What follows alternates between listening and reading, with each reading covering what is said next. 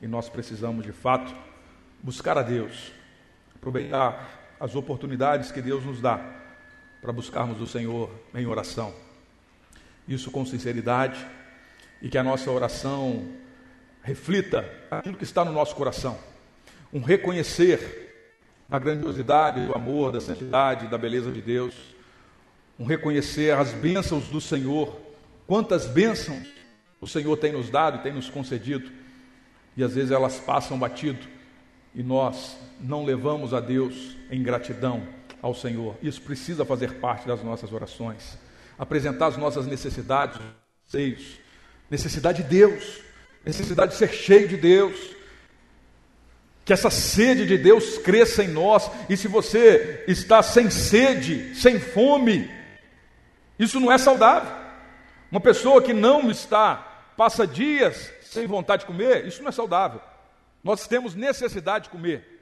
Então, se você não tem sede de se alimentar de Deus, da palavra de Deus, de tempo com Deus, e a verdade é que muitos de nós estamos nos acostumando a uma dieta zero, e que Deus tenha misericórdia de nós, e restaure essa sede e essa fome novamente no nosso coração, para que possamos buscar de todo o coração, para que no nosso coração de um desejo de estar na casa do Senhor e buscar Deus. Amanhã tivesse, eu queria estar junto com os irmãos adorando a Deus. Se eu pudesse não trabalhar amanhã, eu queria tempo, o dia inteiro que eu ia ler o Novo Testamento em um dia só. O pastor Anjo chamou a gente aqui para ouvir. Eu quero ouvir num dia só. Que essa, essa sede seja é, ardente novamente nos nossos corações, porque muitos de nós nos acostumamos, nos acostumamos com a, o padrão de vida nesse mundo e é um desafio. Ler a Bíblia é um desafio. Orar, não é verdade? Ou é só comigo? Porque comigo também acontece, meu irmão. E essa sede, minha oração é para que Deus restaure realmente em nós. Fala, Senhor, eu preciso parar tudo, parar tudo, porque senão eu vou morrer. Senão eu vou morrer. Martinho Lutero, dizem os estudiosos, que uma das expressões dele era que, quando ele tinha muitas tarefas um dia, era o tempo que ele falava assim: agora eu vou precisar orar pelo menos umas quatro horas antes de sair de casa, porque eu tenho muita coisa para fazer. Então, a consciência da necessidade. Quanto mais compromisso e coisa eu tenho para fazer, mais eu preciso me aproximar de Deus. Se eu tiver que dizer não para as outras coisas, eu tenho que dizer não e dizer sim para o Senhor. Prioridade. Prioridade, meu irmão. Não abra mão de estar perto de Deus e de buscar o Senhor. E como que nós fazemos para que isso seja restaurado? É uma obra do Espírito Santo de Deus em nós, mas são Quando alguém está doente e não está com fome, esses dias aí eu fiquei meio adoentado, garganta inflamada, corpo ruim, não dá vontade de comer. E aí o que, que a Cília falava? Come sem vontade mesmo, senão você vai ficar fraco. Está tomando antibiótico. Quando a criança está lá, não quer comer, come, porque você precisa comer. Tem um menino meu que não precisa brigar com ele, ele come à vontade. O outro já tem que. Come, menino. Um tem que falar, come, o outro, come mais. Mas com aquele que come menos, a gente não ensina. Você precisa se alimentar. E à medida que o tempo vai passando, ele vai, o corpo dele vai se acostumando com a necessidade, tá? e ele mesmo vai dando passos na direção de consumir aquele alimento ou aquela bebida, água, né? Bebe pouca água, você começa a beber, beber disciplinadamente, e daí a pouco aquilo já está inserido na necessidade do seu organismo, e você precisa beber mais água. E assim com, é, é com nós, cristãos. Como que esse fogo vai arder novamente? Se está muito frio, muito apagado, nós precisamos dar passos conscientes e disciplinados para que isso volte novamente a acender. Passar tempo em oração, espera, separe realmente um tempo, ainda que curto, mas seja disciplinado naquele pouco tempo, diariamente, falando com Deus. Leia porções da sua Bíblia. Ah, não consigo ler, já tentei. Todo ano eu começo a ler minha Bíblia e no mês de janeiro eu já parei leia porções diárias. Se você não consegue, não está conseguindo ler grandes porções, leia, leia pequenas porções, mas desenvolva esse hábito e isso vai se tornando parte da sua vida e esse desejo, essa fome vai voltando a existir. Amém? Eu quero ler com você um texto para nós meditarmos, está no livro de Daniel 3,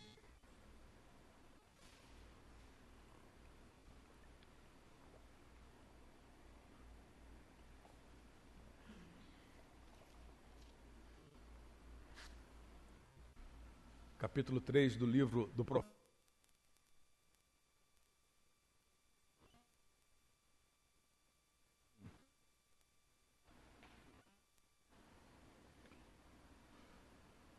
Daniel, capítulo 3, versículo 1. História bem conhecida por nós, aí nós vamos lembrar olhando para a palavra de Deus, porque é ela que é a verdade. Então vamos lembrar dessa história e extrair verdades preciosas que alimentam a nossa alma. O rei Nabucodonosor fez uma imagem de ouro de 27 metros de altura e 2 metros e 70 centímetros de largura. E ergueu na planície de Dura, na província da Babilônia. Depois convocou os sátrapas, os prefeitos, os governadores, os conselheiros, os tesoureiros, os juízes, os magistrados e todas as autoridades provinciais para assistirem à dedicação da imagem de, eh, que mandara erguer. Assim, todos eles, sátrapas, prefeitos, governadores, conselheiros, tesoureiros, juízes, magistrados e todas as autoridades provinciais se reuniram para a dedicação da imagem que o rei mandara erguer. Ficaram em pé diante dela. Então o arauto proclamou em alta voz: Esta é a ordem que lhes é dada.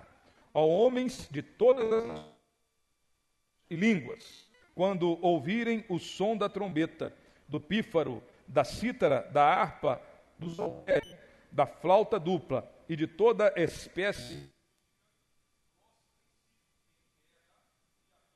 a imagem de ouro que o rei Nabucodonosor ergueu.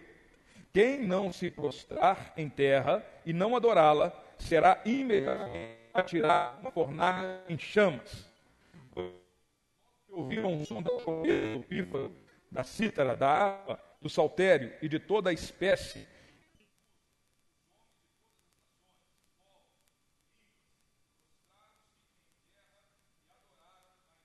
de ouro que o usou mandar erguer. Nesse momento, alguns Nesse momento, alguns astrólogos se aproximaram e denunciaram os judeus, dizendo ao rei Nabucodonosor: Ó rei, vive para sempre. Tu emitiste um decreto, ó rei, ordenando que todo aquele que ouvisse o som da trombeta, do pífaro, do cítaro, da harpa, do saltério, da flauta dupla e de toda espécie de música, se prostrasse em terra e adorasse a imagem de ouro. E que todo aquele que não se prostrasse em terra e não adorasse seria atirado na fornalha em chamas. Mas há alguns judeus que nomeaste para administrar a província da Babilônia, Sadraque, Mesaque e Abidinego, que não te dão ouvidos, ó rei não prestam culto aos teus deuses, nem adoram a imagem de ouro que mandaste erguer. Furioso, Nabucodonosor mandou chamar Sadraque, Mesaque e Abidinego. E assim que eles foram conduzidos à presença do rei, Nabucodonosor lhes disse: É verdade que Sadraque, Mesaque e Abidinego, que vocês não prestam culto aos meus deuses, nem adoram a imagem de ouro que mandei erguer, pois agora quando vocês ouvirem o som da trombeta, do pífaro, da cítara, da harpa, do saltério, da flauta dupla e de toda espécie de música, se vocês dispuserem a prostrar-se em terra e a adorar a imagem que eu fiz, será melhor para vocês. Mas, se não a adorarem, serão imediatamente atirados numa fornalha em chamas, e que Deus poderá livrá-los das minhas mãos Sadraque, Mesaque e Abidinego responderam ao rei Nabucodonosor: Não precisamos defender-nos diante de ti. Se formos atirados na fornalha em chamas, o Deus a quem prestamos culto pode livrar-nos, e ele nos livrará das tuas mãos, ó rei. Mas se ele não nos livrar, saiba, ó rei, que não prestaremos culto aos teus deuses, nem adoraremos a imagem de ouro que mandaste erguer. Nabucodonosor ficou tão furioso com Sadraque, Mesaque e Abidinego que o seu semblante mudou, deu ordens para que a fornalha fosse aquecida sete vezes mais que de costume. e ordenou que alguns dos soldados mais fortes do seu exército amarrassem Sadraque, Mesaque e Abidinego e os atirassem na fornalha em chamas. E os três homens vestidos com seus mantos, calções, turbantes e outras roupas foram amarrados e atirados na fornalha extraordinariamente quente. A ordem do rei era urgente e a fornalha estava tão quente que as chamas mataram os soldados que levaram Sadraque, Mesaque e Abidinego. E estes caíram amarrados dentro da fornalha em chamas. Mas logo depois, o rei Nabucodonosor, alarmado, levantou-se e perguntou aos seus conselheiros: Não foram três os homens amarrados que nós atiramos ao fogo? Eles responderam: Sim, ó rei. O, e o rei exclamou: Olhem, estou vendo quatro homens desamarrados e ilesos andando pelo fogo, e o quarto homem parece como um filho dos deuses. Então Nabucodonosor aproximou-se da entrada da fornalha em chamas e gritou: Sadraque, Mesaque e Abidinego, servos do Deus Altíssimo, saiam, venham aqui. E Sadraque, Mesaque e Abidinego saíram do fogo. Os sátrapas, os prefeitos, os governadores e os conselheiros do rei se ajuntaram em torno deles e comprovaram que o fogo não tinha ferido o corpo deles, nem um, nem um só fio de cabelo tinha chamuscado. Os seus mantos não estavam queimados e não havia cheiro de fogo neles. Disse então Nabucodonosor: Louvado seja o Deus de Sadraque, Mesaque e Abednego, que enviou o seu anjo e livrou os seus servos. Eles confiaram nele, desafiaram a ordem do rei, preferindo abrir mão de sua vida a prestar culto, a prestar culto e adorar a outro Deus que não fosse o seu próprio Deus. Por isso eu decreto que todo homem de qualquer povo, nação e língua que disser alguma coisa contra o Deus de Sadraque, Mesaque e Abednego, seja despedaçado e a sua casa seja transformada em montes de entulho, pois nenhum outro Deus é capaz de livrar alguém dessa maneira. Então o rei promoveu Sadraque, Mesaque e Abednego na província da Babilônia. Amém. Amém. Senhor Deus, nós lemos a tua palavra, esse capítulo 3, que narra esse fato. Isso aconteceu de fato. Esses três homens que manteram-se fiéis a Deus e não se prostraram diante de uma imagem construída pelo rei Nabucodonosor. Passaram pela fornalha, mas receberam um grande livramento da parte de Deus, e o teu nome foi glorificado e exaltado em todo aquele, aquele povo. Ó Senhor Jesus, que essa palavra que nós lemos aqui nesse momento, ela vai penetrar nos nossos corações e despertar na nossa vida aquilo que o Senhor quer nos ensinar, aquilo que o Senhor quer fazer em nós através da verdade que aqui está, que nós devemos ter uma firmeza e adorar exclusivamente ao Rei dos Reis e Senhor dos Senhores. Livra-nos, ó Deus, dos ídolos desse mundo, dos ídolos do nosso coração. Tem misericórdia de nós e conduza-nos, ó Pai a uma verdadeira adoração. Em nome de Jesus. Amém. Graças a Deus. Glória a Deus. Uma adoração exclusiva é a adoração que o nosso Deus exige. O Senhor, Deus Todo-Poderoso, ele não é levado pelos momentos e pelos desejos das grandes autoridades desse mundo, das ideologias desse mundo, de querer agregar e acomodar todas as coisas, um relativismo. Cada um tem o seu Deus, cada um tem a sua adoração, e todos podem se juntar em torno de um mesmo ideal. Isso não é o Deus das Sagradas Escrituras. Outro dia vi uma imagem muito confusa: um homem se dizendo pastor e pai de santo. Não tem como. Não tem como servir a dois senhores. Não tem como se dizer cristão genuinamente que adora o Senhor, que vive para adorar o Senhor, que foi lavado e remido pelo sangue de Cristo e viver em conformidade com o pecado. Não tem como. Ou nós adoramos a Deus de todo o nosso coração, ou nós vivemos uma ilusão. Muitos podem se dizer cristãos, se dizer evangélico, se dizer crente, usar roupa de crente, mas se está adorando outros deuses, e nós vamos ver as manifestações desses deuses, se está adorando outros deuses e dizendo que adora ao Senhor também, ao Senhor Jesus, isso é uma ilusão. Não tem como, porque o nosso Deus, o Deus da Bíblia, é um Deus que exige adoração exclusiva. Exclusiva. E hoje nós vivemos um tempo de inclusão, nós devemos incluir tudo, aceitar tudo, é o que a sociedade está ensinando, incentivando, estimulando as crianças, os adolescentes, os jovens, os adultos, na internet, nas redes sociais, nas programações, nos filmes, nas séries, nos livros. E muita coisa tem por aí, querendo implementar uma série de é, é, comportamentos ideológicos, e querendo que isso adeque à igreja.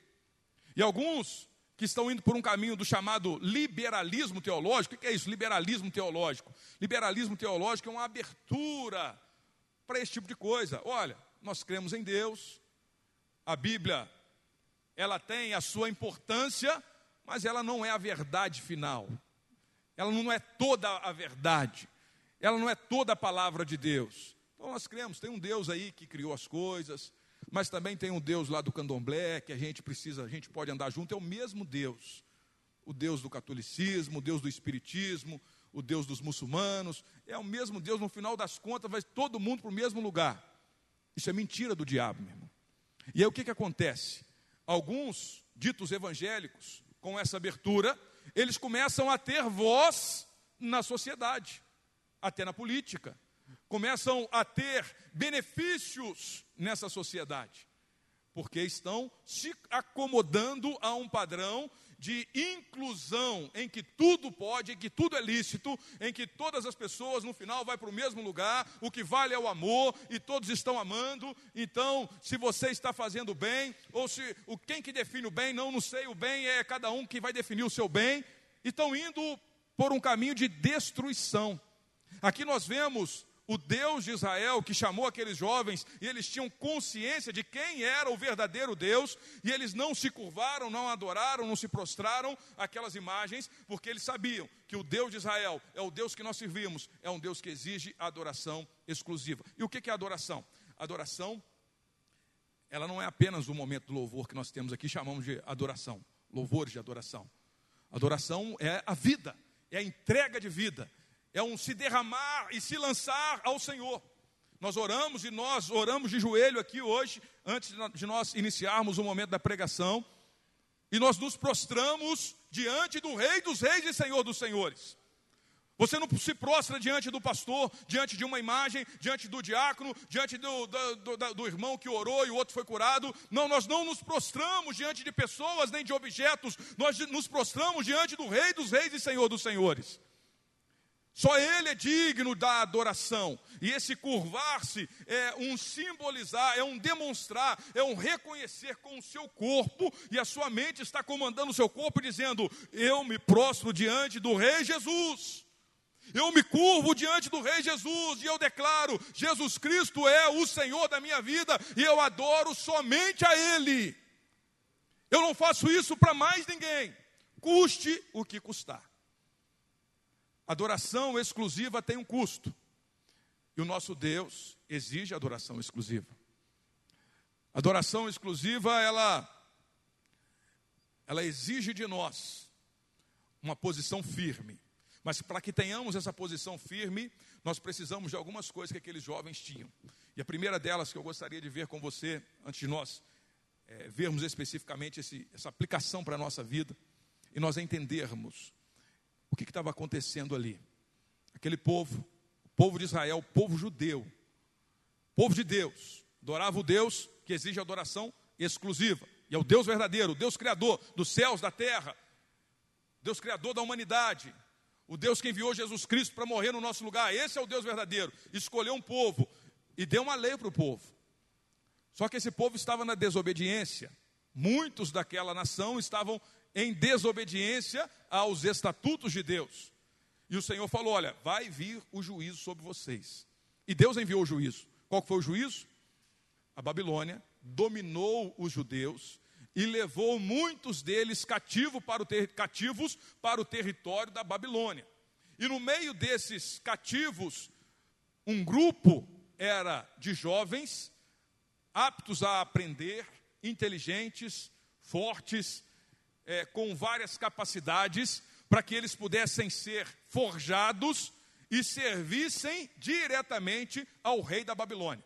E entre esses jovens estava Daniel, e mais esses, esses entre esses jovens estavam quatro: Daniel e mais esses três que nós lemos aqui.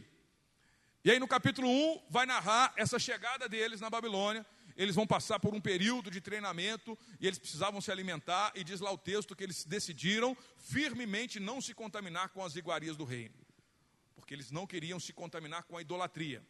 O povo de Israel é o povo de Deus, que adora exclusivamente ao Rei e Senhor. O povo da Babilônia é um povo que tem vários deuses e vive na idolatria, o paganismo, a idolatria. Então, essa é a imagem da Babilônia. Estão, tem um Deus ali, nós vamos adorar, nós vamos prostrar. Se tiver mais um Deus, a gente adora ele também, sem deixar de adorar o outro, e está todo mundo se aceitando. Porque, na verdade, esses deuses são criados no coração dos homens. Eles criaram deuses, falsos deuses, e estão adorando, adoram aqui, adoram outro ali. E aí Daniel, com os seus amigos, chegam lá na Babilônia e veem, percebem aquela situação e fala: Isso daqui não condiz com a vida de um servo de Deus. Eu não posso me alimentar dessa idolatria. Eu não vou aceitar comer dessa idolatria. E eles conseguem passar um período sem comer aquela comida, eles apenas bebem água, comem os vegetais e se tornam fortes, inteligentes, capacitados, melhor do que os outros, e eles começam a assumir funções públicas depois de alguns anos. Daniel, além da sua sabedoria e da sua capacidade de administrar, sua capacidade política, ele também tinha a capacidade de é, desvendar sonhos que Deus tinha dado a ele. Aí chega no capítulo 2, que é o capítulo anterior, o rei Nabucodonosor teve um sonho que atribulou ele. E aí o que, que ele fez? Vou ter que chamar os sábios, tinham vários sábios, né? Conselheiros. Vou chamar esse grupo de sábios e conselheiros aqui. Diácono Carlos, pastor Edmilson, vem aqui para dar um conselho, vocês vão resolver esse problema. Chamou. o profeta, só, só profeta, só os profetas. chamou lá, chamou aquele grupo de sábios, né? E falou assim: olha, eu tive um sonho que me atribulou essa noite. E o rei, e era um rei assim com mão pesada, né? Não, não é igual o presidente do Brasil. Era a maior autoridade do mundo. E ele dominava uma terra gigantesca. O mundo conhecido era dominado por ele. E ele mandava, mandava matar, mandava é, destruir. E, e ele mandava e tinha todo o poder no que diz respeito à estrutura social, política, econômica. Ele que mandava nessa estrutura. Então ele chama esses homens lá, ele estava com um sonho atribulado. As pessoas não podiam nem entrar na presença dele, mas chamando mandou chamar, mandou chamar, eles entram.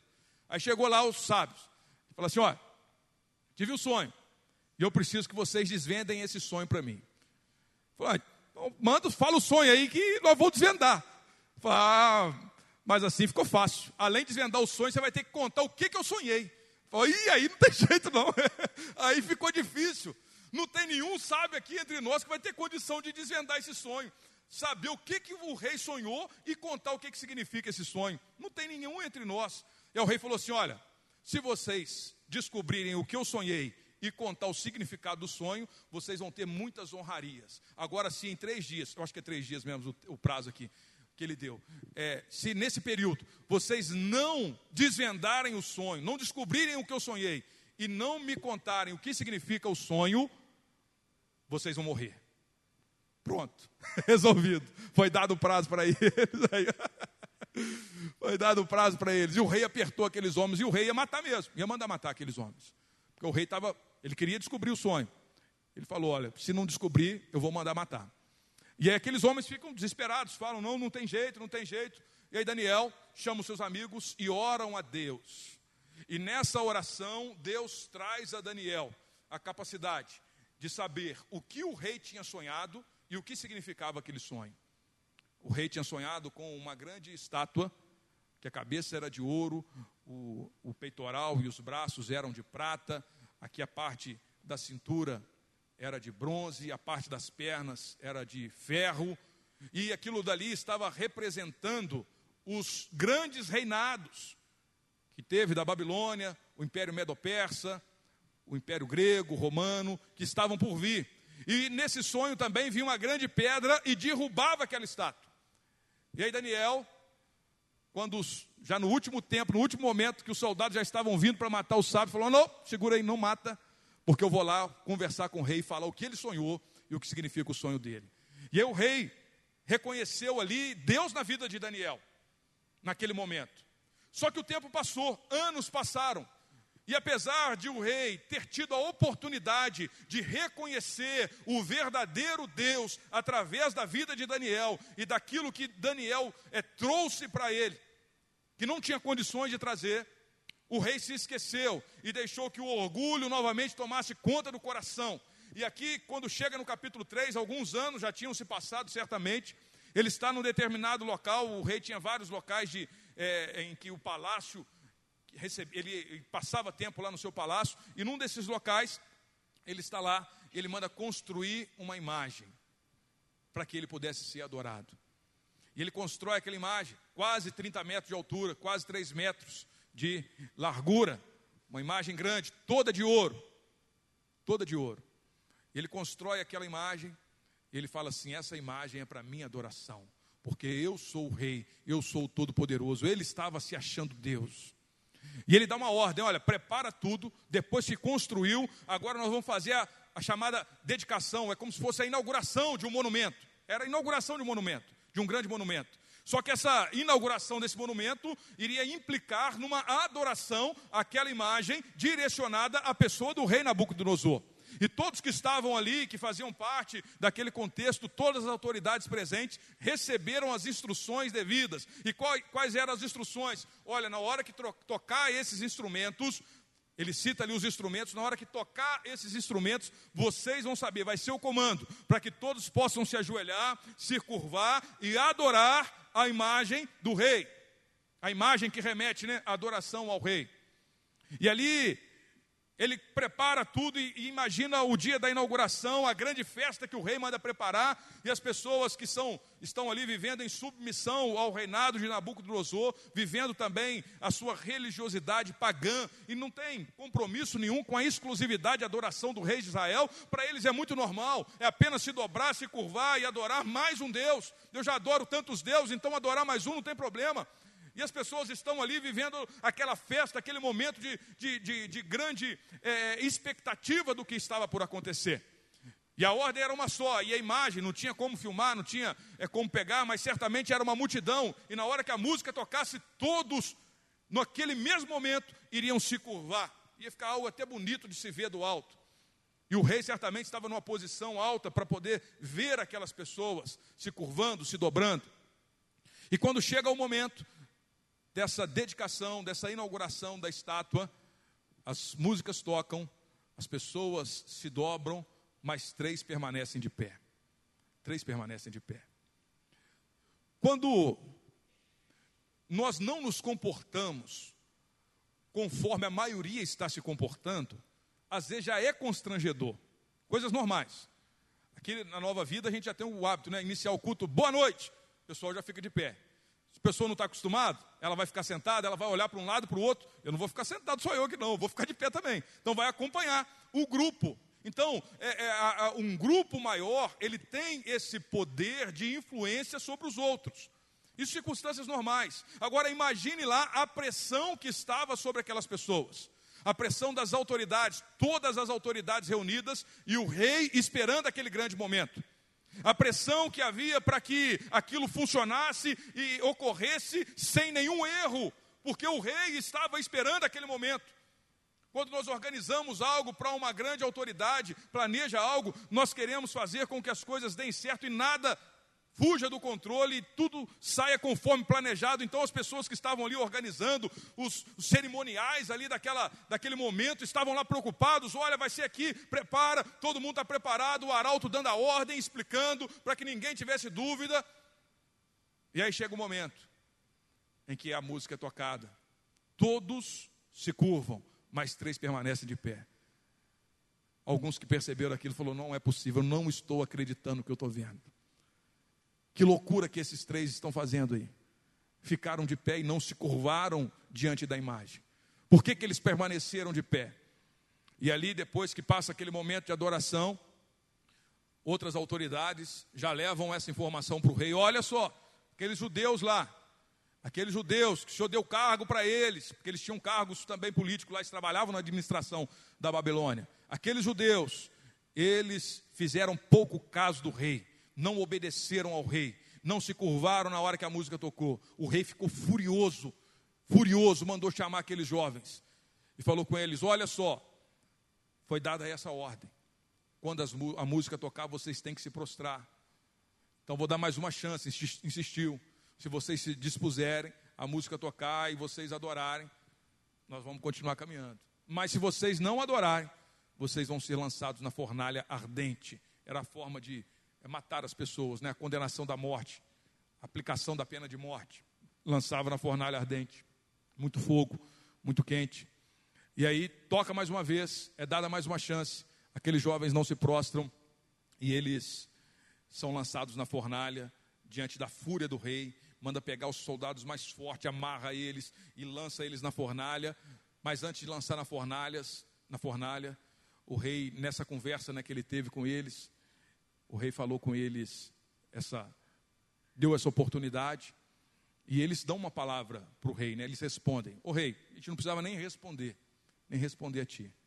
Mas o nosso Deus, a quem nós servimos, ele pode nos livrar e vai nos livrar.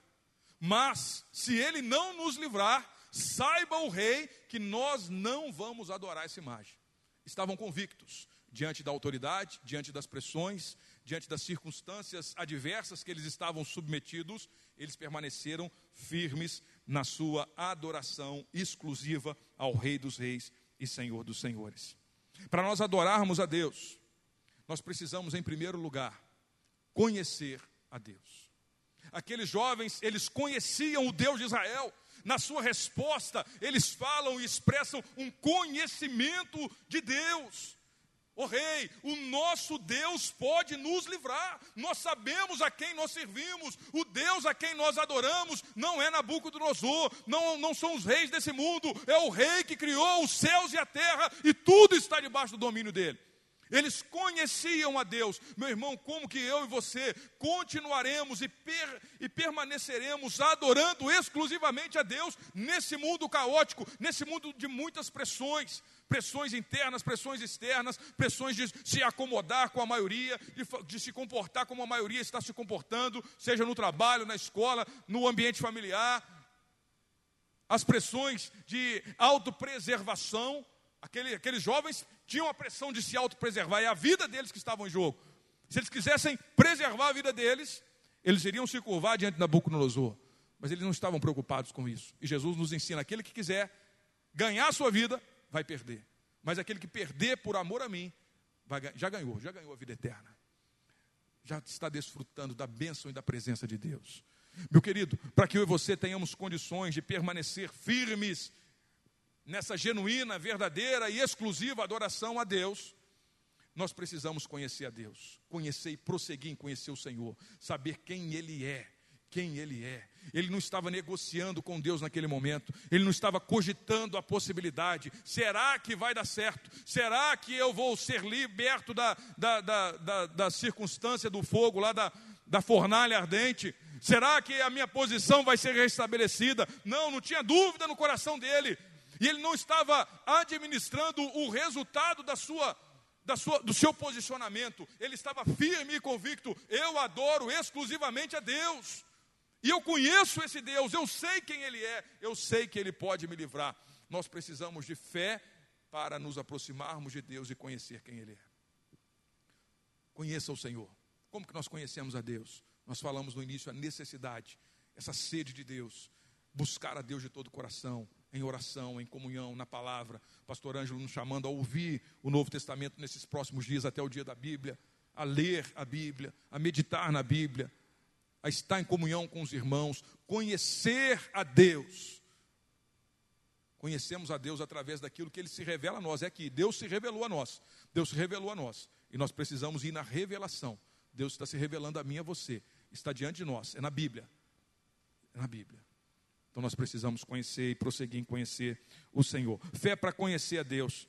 E nós precisamos é, de uma fé que mantenha, para nos mantermos, para que a gente mantenha uma postura inegociável diante das ofertas dos ídolos deste mundo. sermos fiéis e leais ao Senhor. Quando falamos de adoração, nós precisamos pensar no seguinte: quem eu devoto a minha vida? Quem eu decidi ser leal? A quem eu decidi é, é, entregar a minha vida, o meu coração, a minha lealdade, a minha fidelidade, a minha obediência irrestrita?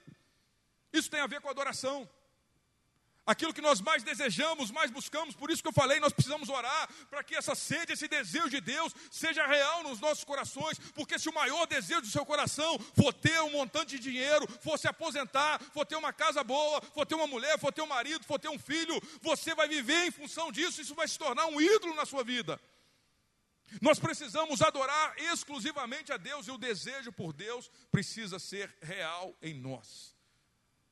Fidelidade fidelidade inegociável. Aqueles jovens foram fiéis até o fim. Eles não negociaram, não negociaram o resultado. Será que vai dar certo? Será que não vai dar? Não, eles permaneceram fiéis até o fim. Nós precisamos permanecer nessa fidelidade, nessa fidelidade. E nessa fidelidade nós caminhamos e experimentamos a bênção, o livramento, o cuidado e a presença de Deus em todo o tempo. Deus podia ter impedido até Nabucodonosor de construir aquela estátua. Deus podia ter impedido de lançar aqueles jovens na fornalha, mas Deus não impediu. Na condução da vida daqueles jovens, eles estavam ali sendo provados e aprovados. E eles viveram experiências marcantes na sua vida com Deus. Experiências que marcaram a vida deles experiências de livramento, experiência de provisão, experiência da presença de Deus em todo instante com eles e na fornalha de forma visível um milagre acontecendo. O quarto homem da fornalha desamarrou eles lá, eles estavam andando no meio da fornalha estavam reunidos no meio daquele ambiente hostil, um ambiente de morte, um ambiente de condenação à morte que o rei tinha decretado, e o rei não entende nada, ele olha para aqueles homens, aqueles jovens, e eles estão vivenciando algo que estava marcando a vida deles e marcando a vida de outros para a glória de Deus. Deus estava sendo glorificado e exaltado para todo sempre. É assim que a minha vida é sua, meu irmão. Quando nós entendemos o valor da verdadeira, genuína e exclusiva adoração a Deus, nós caminhamos em fidelidade ao Senhor, e a recompensa da fidelidade é a presença de Deus. A forma de Deus nos livrar, nós não temos como decretar. Aqueles jovens não sabiam como que ia ser a vida deles dali para frente, mas de uma coisa eles sabiam: não vou abrir mão da minha fé em Deus, não vou abrir mão da minha comunhão com Deus, porque eu sei o que eu, e eu confio no Deus em quem eu tenho servido. E Deus os livrou da morte. Vale a pena servir a Deus, vale a pena ir na contramão desse mundo, vale a pena ir na contramão dos ídolos que são construídos nesse mundo e ídolos que às vezes estão no nosso coração. Dizer não para nós mesmos, dizer não para as ofertas desse mundo e nos posicionarmos firmes em Deus. Quem é o Deus que você tem adorado exclusivamente? Você tem adorado a Jesus de forma exclusiva, toda a sua vida, toda a sua devoção é a Ele? Ou será que a sua devoção, devoção no sentido de entrega, de dedicar seu pensamento, seu tempo, seus recursos, é, a sua energia, a sua força. Que, é, a, você tem de, dedicado a, a algum outro bem, alguma outra coisa, a algum outro objetivo, a sua dedicação de toda a sua vida é alguma outra coisa. Se for, você está dividindo. Eu dedico uma parte do meu tempo para a igreja, eu dedico uma parte do meu dinheiro para a igreja, e agora eu vivo para mim mesmo, eu vivo para isso, eu vou buscar conquistar aquilo. Não tem como a gente dividir. Toda a nossa vida, ela precisa ser vivida para a glória de Deus. Eu quero convidar você para ficar de pé, nós vamos orar. Porque o Senhor é poderoso. E Ele nos chama a adorarmos exclusivamente a Ele. E a minha pergunta para você é: quem é o seu Deus? Você conhece Ele? Você conhece o seu Deus? O Senhor está aqui neste lugar, se revelando a nós mais uma vez e dizendo: Eu sou o Deus Todo-Poderoso e eu quero de você tudo, tudo. Não tem como ficar em cima do muro, não tem como negociar. Ah, eu quero as bênçãos de Deus, mas eu também quero viver a minha vida desse jeito. Que Deus tenha misericórdia de nós, abra os nossos olhos, para que o nosso coração seja transformado num coração de um verdadeiro adorador que adora o Pai em espírito e em verdade. Isso não é apenas um momento, mas é em toda a nossa vida, em todos os lugares, seja na, em Jerusalém ou na Babilônia. Seja dentro da igreja, na faculdade, no trabalho, num ambiente hostil, no seu quarto, diante das telas, diante das tentações. Quem é o seu Deus? Deus tem misericórdia. Alguns o Deus tem sido prazer. A pressão do prazer tem sido tão grande, tem sido tão grande, que ele está se curvando. Deus tem misericórdia porque, para alguns, o Deus tem sido o dinheiro, a necessidade, a sede, o desejo de ter. Tem misericórdia e trabalha nos nossos corações, ó Deus. Perdoa o nosso pecado e restaura o coração de um adorador. Restaura o coração de um adorador que se entrega a Ti e que vive o Teu cuidado, a Tua bênção. E que em todo o tempo nós cremos que o Senhor está conosco. Nós Te conhecemos. E por Te conhecer, nós sabemos que podemos permanecer fiéis e leais ao Senhor. Porque o Senhor está cuidando de nós. Se as ameaças e as pressões forem muitas, o Senhor continua cuidando e presente nas nossas vidas. E ó Deus, sabemos que em todo tempo o Senhor é poderoso para trazer o livramento, para trazer o escape, para mudar uma situação, para fazer um milagre, para transformar uma vida. Tu és poderoso, ó Deus. Tu és poderoso, Senhor. Toca em nós. Receba o nosso coração por graça. Nós não merecemos nem te adorar mas o Senhor Jesus veio trazer restauração da comunhão contigo. O Senhor Jesus veio trazer restauração da possibilidade de adorarmos ao Rei dos Reis, o Senhor dos Senhores. Que a tua presença é real em nós, Pai. Tua presença é real. Teu Espírito Santo é real. E nós estamos aqui para te adorar. Em nome de Jesus. Adore a Deus, meu irmão.